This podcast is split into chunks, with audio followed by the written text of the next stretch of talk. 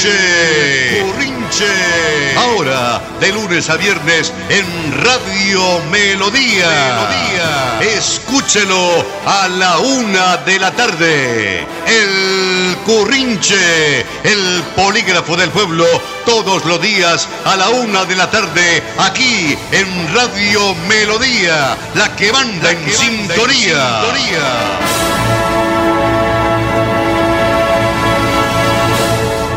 Con André Felipe Ramírez León como nuestro ingeniero en emisión y Arnulfo Otero Carreño, el ingeniero de la producción editora, el ciudadano 13.808.458 Pastor Vesga Ramírez, les presenta El Currinche. Somos un proyecto de radio, prensa, televisión y sistemas que busca la integración comunicacional de todos, señoras y señores. Queremos que en conjunto todos podamos desempeñarnos como integrantes del batallón del civismo, la cultura, los deportes y el arte. Así, desde todos nuestros sitios de ubicación y accionar, contaremos con los medios de expresión con los que haremos la cobertura de los 360 grados que independientemente en todos los campos nos corresponden en cubrimiento comunicacional. Poco a poco, utilizando estos espacios, iremos profundizando sobre la materia con la seguridad que en el menor tiempo posible y gracias al aporte individual de ideas, conformaremos el más influyente y poderoso medio de expresión oral, visual, escrito y virtual con el que nos propondremos en la tarea de editar el más interesante capítulo de las comunicaciones después del dramático tiempo del coronavirus. Bienvenidos todos al Currinche con un vocero del pueblo como Pedro Gómez y su objetiva presencia comunicacional en el Currinche. Muy buenas tardes para toda la comunidad Oye Radio Melodía. Para usted, señor pastor, un saludo muy especial y agradeciéndole a usted la oportunidad que hemos tenido los líderes para poder manifestar algunas situaciones e inquietudes de nuestra comunidad.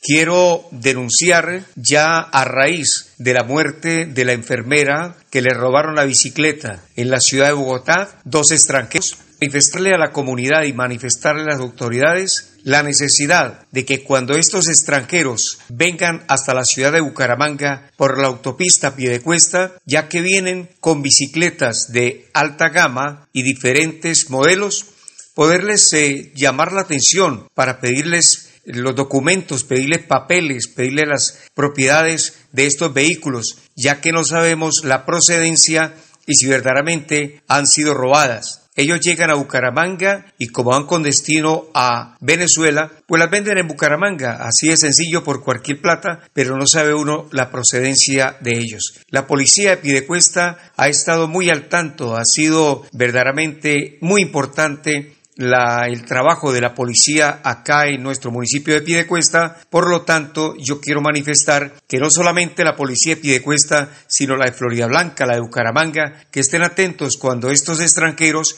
vengan por la autopista, ya que encima de ellas pues traen los morrales, traen las tulas, traen una cantidad de cosas de pronto tapando eh, la calidad o la, o la marca de, la, de las bicicletas, llamarle la atención y pedirle los documentos. Esta es una inquietud que tengo porque a diario estamos viendo acá por la autopista, a pie de cuesta, rumbo a Bucaramanga, esta situación.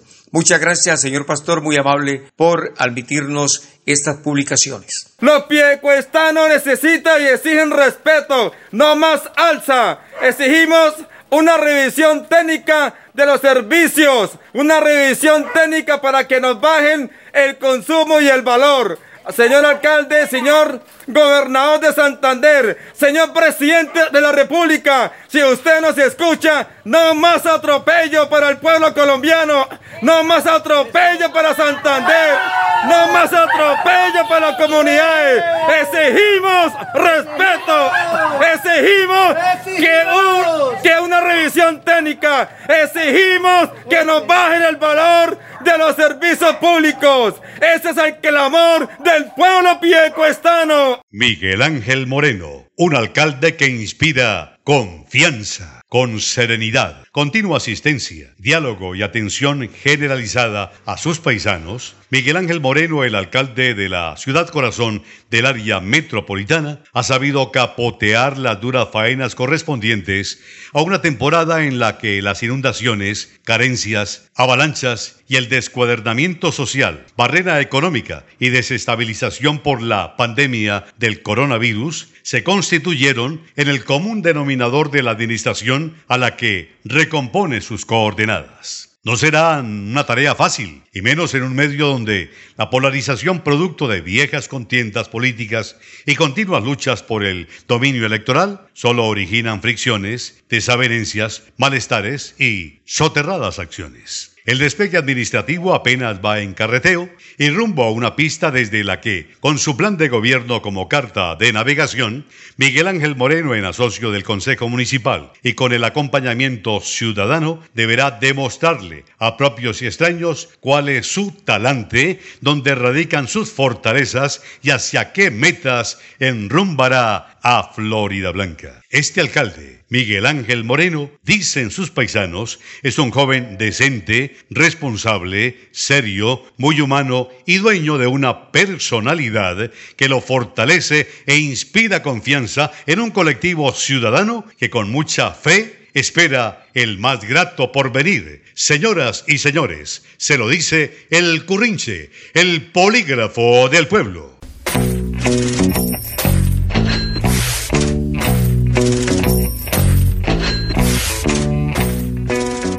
Saludo, les habla Santiago de la Cosa. Mucha más gente ha vuelto a la calle, a sus trabajos y a batallar por lo del diario sustento personal y familiar. Lógicamente, muchas más son las congestiones y más contacto, como en efecto lo hemos visto estos días en Bucaramanga, Girón, Piedecuesta y Florida Blanca. Con ello, más peligro del COVID-19, porque es imposible que le hayan hecho pruebas de contagio a todo el mundo y en estas circunstancias todos le estamos apostando a la ruleta del coronavirus. Ante este riesgo mayor, no hay autoridad capaz de controlar y menos si tan solo nos controlan a nivel puramente local, o sea, entre barrio y barrio. Como dependemos de los esfuerzos de cada uno, pues debemos pensar no solo en nosotros, sino en los de nuestra casa, en los compañeros, los vecinos, en toda nuestra familia y todas las demás que también son humanidad. Hay que acentuar las medidas. Las empresas deben ser rigurosas y nosotros no relajarnos ni pensar en que esto no es tan grave. Es demasiado grave, porque de cada quien dependen muchas más vidas. Hay que usar tapabocas y lavarnos las manos como recomiendan y huir de los indisciplinados. Ya hemos completado dos meses de cuarentena y serán más porque algo es seguro. Estamos en curva ascendente de casos por COVID-19. Todos hablan de aplanar la curva, pero no significa que no haya casos ni muertes. Aplanarla es permitir que los servicios de salud tengan capacidad para atender los que requieran hospitalización y cuidados especiales. Relajar la cuarentena es parte de una ecuación de tres variantes. Mantener casos y muertes bajos, preservar el trabajo y la actividad económica y preservar el bienestar emocional de la gente. En lo social, habría que sopesar cuántas cuarentenas estará dispuesta a tolerar cada sociedad, al igual que también cuántos muertos aún nos faltarán, porque dígase lo que se quiera hasta ahora, nadie gana la batalla. Con mi despedida para todos los oyentes del Currinche, con mucho gusto. Hasta aquí estaré en cualquier momento. Mucha paz, tranquilidad, buen genio y que todo sea con amor, les dice Santiago de la Cosa y Borbón. Feliz día.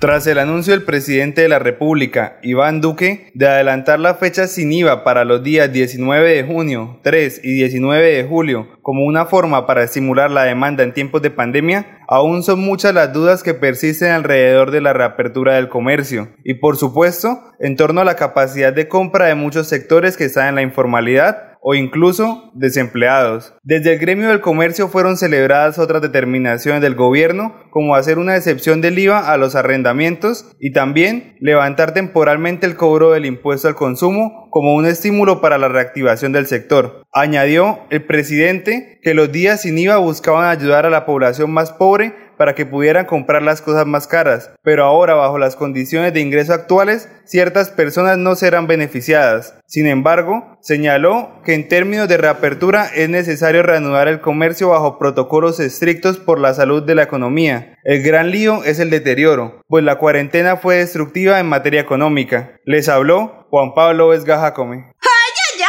La verdad es que por vencimiento de términos y huepelona están saliendo de las cárceles solo los ladrones perfumados, los que tienen como pagar abogados que no son de oficio, sí señores, los que saben que dilatar y aplazar paga. Sí, mis queridos abogados penalistas, el vencimiento de términos es una institución procesal que en el papel nos distingue de regímenes autoritarios y nos hace una sociedad verdaderamente garantista, así como lo oyen. Pero díganme ustedes, Juepelona, en Colombia, ¿cuántos sindicados pobres señalados de delitos menores han oído que obtengan su libertad por vencimiento de términos? ¿Ah? ¡Ninguna! Si así fuera, fue madre, las cárceles en Colombia no estarían colapsadas, ¿no, señores? Por eso digo que eso que luce tan bien en la teoría es en la realidad un privilegio de pocos, sí señores. Unas veces, fue la culpa es de los fiscales o de los jueces, y en otras ocasiones simplemente se debe a una congestión de expedientes que supera físicamente a los operadores judiciales. Pero en varios casos, triple y madre, también se debe a las maniobras dilatorias de algunos abogados que se especializan en esas lides. Como nadie los controla, porque no tenemos un consejo disciplinario que ejerza una función de vigilancia frente a los actores del litigio, hacen lo que quieren, hacen lo que se les da la regalada gana y abusan de la nobleza de nuestro código de procedimiento penal. ¿Cómo, hijo de madres? ¿Cómo es posible, juepelona, que el aplazamiento de las audiencias en Colombia no tenga reglas más estrictas? ¿Cómo puede ser que por esa vía algunos pillos logren que pasen los días y que por demoras que era posible evitar, obtengan su libertad y se burlen del sistema judicial. No, no me crean tan pinga, ¿valen? Como son pocos los más bandidos, entre otras cosas, los que están aprovechándose de esas vulnerabilidades del sistema, es precisamente frente a esos casos sensibles y de alto impacto en la opinión pública, frente a los que debería haber normas específicas para evitar que esto siga pasando.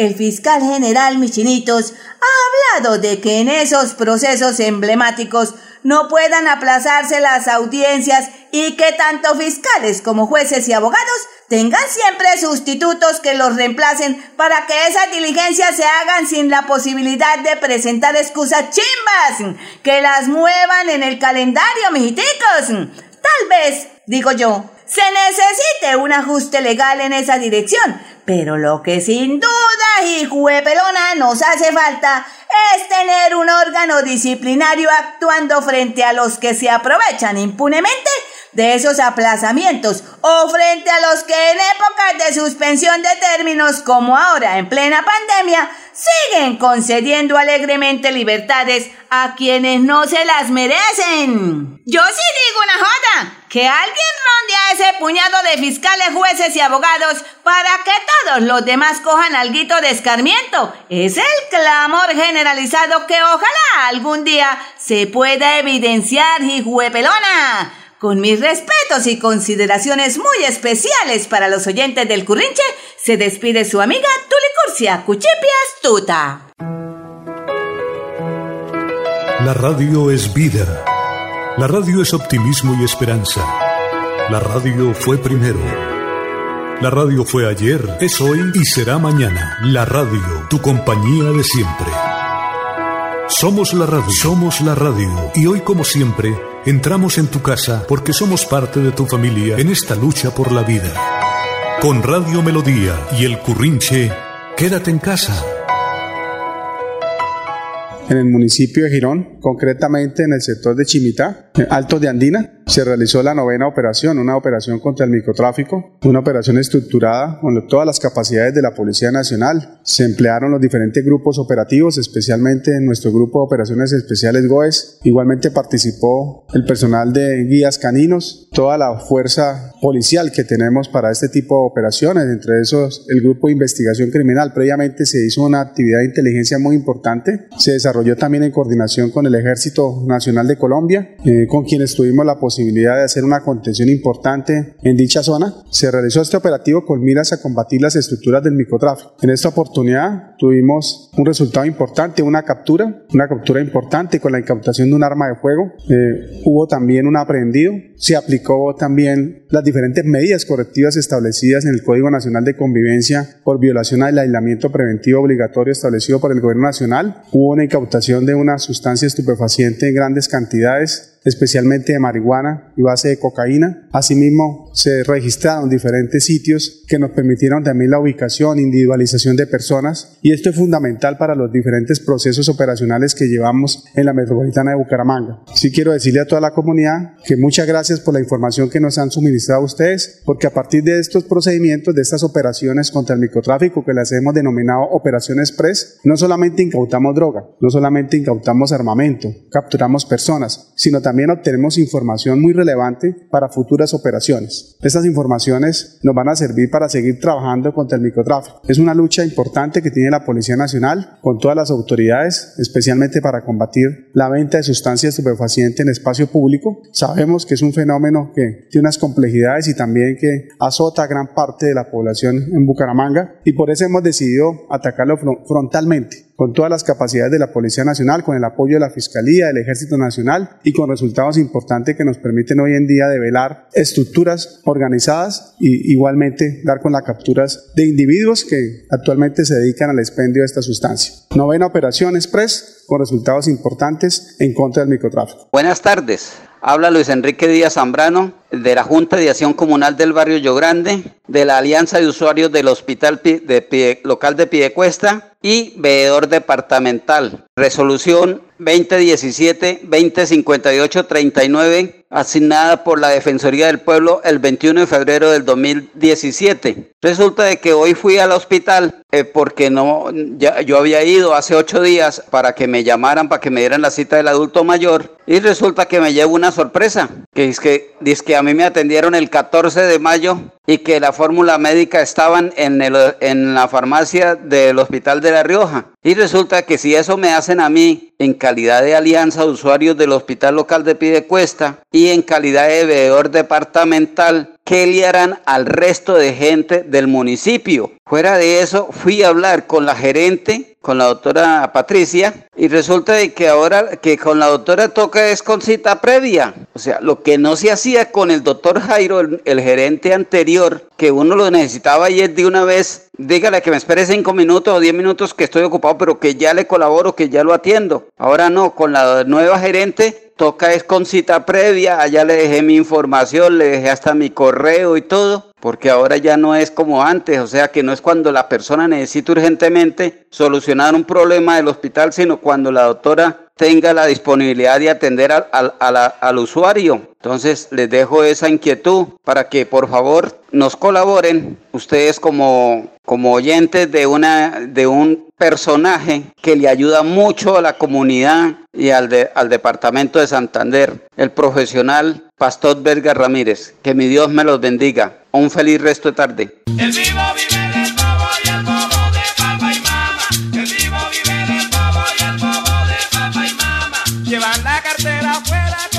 Sí, buenas, buenas, aquí Cotolino. Cátapre un chinchilla para el currinche. Oiga, es que definitivamente como santanderianos, con nuestra forma de ser y ser, imposible que podamos negar el actuar de sus medios, las características y todo por lo que por folclore nos muestran en el país. Mire, tan solo bastó que el departamento investigativo del diario Vanguardia Liberal publicara un trabajo periodístico hablando sobre la falencia del proceso y estancamiento de las obras preinauguradas, mas no terminadas del intercambiador de Fátima y Papi Quiero Piña y Guácates, de inmediato sobraron los contradictores y alzafuelles. No, mire, un innecesario proceder de todos esos que desde sus palcos y trincheras, pues no encuentran la manera para sacar partido, aprovecharse y sobar chaqueta a los lambones y dar madera, descalificar y sentenciar los detractores. Para el caso que nos ocupa, pues nos referimos al exalcalde de Florida Blanca, al jovencito chiquito Héctor Guillermo Mantilla. Oiga, qué falta de objetividad, de olfato periodístico y de capacidad. Fueron buenos para ponerlo, ¿no? Al alcalde en la picota pública de las redes a través de los memes, las caricaturas y ridiculizaciones de barriada, pero hasta ahí nomás. Le tocó al periódico Vanguardia montar su show en la edición del pasado domingo y pese a su disminuido tiraje, sin embargo, de esa nota se pegaron los que batiendo el incienso ayer se convirtieron en protagonistas chichipatos, tratando pues de sacar pecho y alcanzar connotación, pero hmm, infortunadamente lo único que hicieron fue el ridículo por la falta de objetividad, de valor civil, de personalidad, de conocimiento y respeto a una audiencia culta, conocedora, seria, analítica y pues que no está para ese tipo de humorísticos mm, remedos comunicacionales. Sinceramente, lo que hasta ahora la comunidad después de semejantes ladrillos deberá anhelar y estar atenta que en el mismo medio periódico Vanguardia y ojalá en la edición del próximo domingo el alcalde de Florida Blanca, Héctor Guillermo Mantilla Rueda, aparezca en esa publicación dando respuesta a todos los interrogantes y cuestionamientos que el departamento investigativo del diario le hizo y así la comunidad sacando sus propias conclusiones pues sepa a qué atenerse. Nada más oportuno y justo que ese sencillo procedimiento y punto, ¿no? Parte contra parte. O sea, si el periódico Vanguardia calumnió y el exalcalde se lo demuestra, que sea el diario el que rectificando y presentando disculpas lo reivindique con un reportaje proporcional a lo publicado por el departamento investigativo del domingo pasado y otorgándole, así como a los grandes diestros de la tauromaquia, pues su salida en hombros y por la puerta grande el exalcalde de Florida Blanca, Héctor Guillermo Mantilla Rueda. Pues continúe en su proceso político que como lo ha dicho públicamente le representa el convertirse en figura nacional. Bueno, hasta aquí conmigo, con mucho cariño, Cotelino Catapulchinchilla.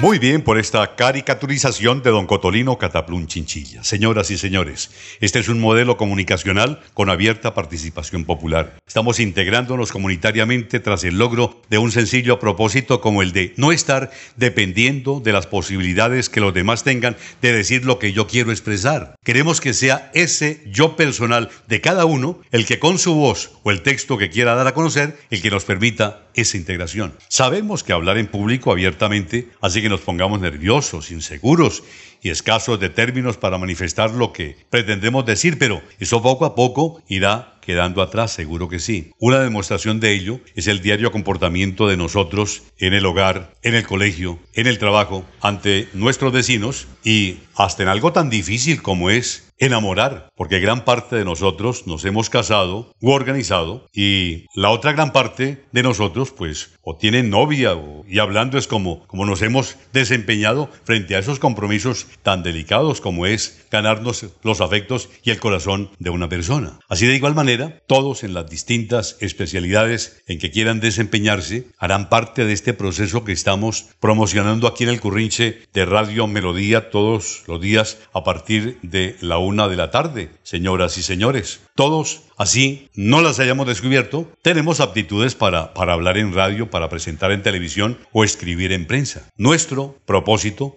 abrir esas oportunidades individuales como corresponsales, relatores, eh, comentaristas, cantantes, declamadores, radioactores, humoristas, comunicadores, eh, líderes, columnistas y personas dispuestas a intervenir en medios como la televisión, sistemas, prensa y radio. ¿Qué es lo único que necesitamos, señoras y señores? Estar dispuestos querer hacerlo, que nos guste o simplemente tener ganas de actuar en radio, escribir en prensa, hacer televisión o convertirnos en protagonistas de la pantalla chica. Tranquilos, que como lo decíamos al comienzo, nuestra tarea comunicacional apenas Empieza con esta socialización comunitaria que paulatinamente les estaremos transmitiendo. Tenemos un teléfono WhatsApp para sus quejas, reclamos y denuncias. Es el 313 83 89 888 porque queremos construir ciudad. Por eso estamos edificando ciudadanía en comunicación con don Andrés Felipe Ramírez León, nuestro ingeniero en emisión, don Arnulfo Otero Carreño, nuestro ingeniero, productor y editor, y el ciudadano 13.808.458, quien les habla, Pastor Vesga Ramírez. Muchas gracias por su sintonía y por favor continúen con Noche y Día con Radio Melodía. Hasta una próxima oportunidad. Felicidades para todos.